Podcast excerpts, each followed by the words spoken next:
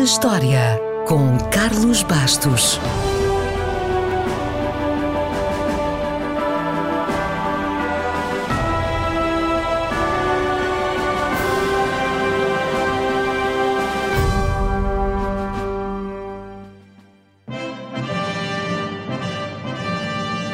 A 18 de maio de 1804, Napoleão Bonaparte foi proclamado imperador dos franceses.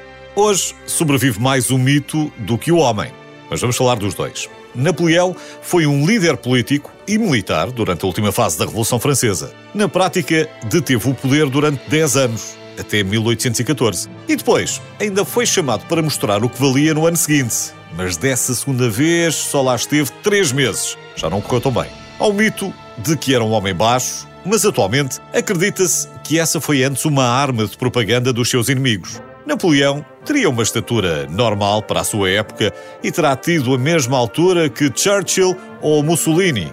E mesmo hoje seria mais alto do que Sarkozy ou Berlusconi. Estima-se que medisse 1,68m, mais centímetro menos centímetro. Napoleão nasceu na Córsega e formou-se como oficial de artilharia em França. Liderou com sucesso algumas campanhas militares, ganhou fama e não demorou muito até ser nomeado primeiro cônsul. Cinco anos depois, era imperador. Foi sempre a. No entanto, no que diz respeito a títulos, não se importava de ser apelidado de Pequeno Cabo. Mais uma vez, não era pela sua altura. Era porque este título refletia uma relação de camaradagem e proximidade com os seus homens. Claro que as batalhas não o fizeram esquecer o amor e casou-se com Josefina, uma aristocrata viúva que, com muita sorte, escapou à guilhotina por poucos dias. O marido teve mais azar.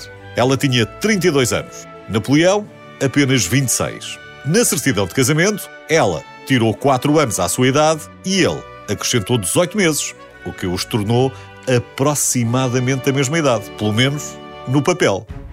Durante os primeiros anos do século XIX, sob o comando de Napoleão, a França envolveu-se em conflitos com todas as grandes potências europeias e garantiu uma posição dominante no velho continente. As campanhas de Napoleão são até hoje estudadas nas academias militares em todo o mundo. Campanhas que até levaram os franceses ao Egito. E é curioso, porque Napoleão considerava-se não apenas um líder militar, mas um homem de cultura e amante da ciência. Durante a campanha militar no Egito, ele levou 150 cientistas, engenheiros e académicos para estudarem tudo.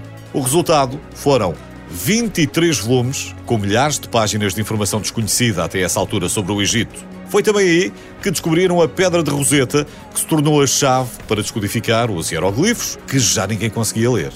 Onde é que as coisas começaram a correr mal? Na Rússia, claro, por causa do General Inverno. Hitler seria derrotado no século XX exatamente da mesma maneira. O exército francês nunca recuperou totalmente. Em 1814, os seus inimigos invadiram a França, Napoleão abdicou e foi exilado na ilha de Elba. Menos de um ano depois, fugiu para reconquistar o poder pela segunda vez e chegou a ser capturado. Mas saiu corajosamente do seu esconderijo e deu a volta aos guardas com menos de 10 palavras. Aqui estou eu. Matem o vosso imperador se desejarem.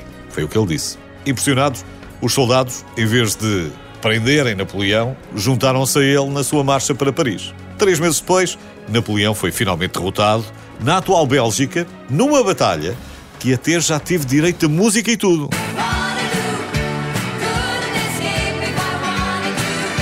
Depois de Waterloo, Napoleão Bonaparte passou os últimos seis anos da sua vida preso na ilha de Santa Helena. Não sabemos se passou muito desse tempo a jogar às cartas, mas sabemos que tinha a fama de ser muito batuteiro e não gostava nada de perder.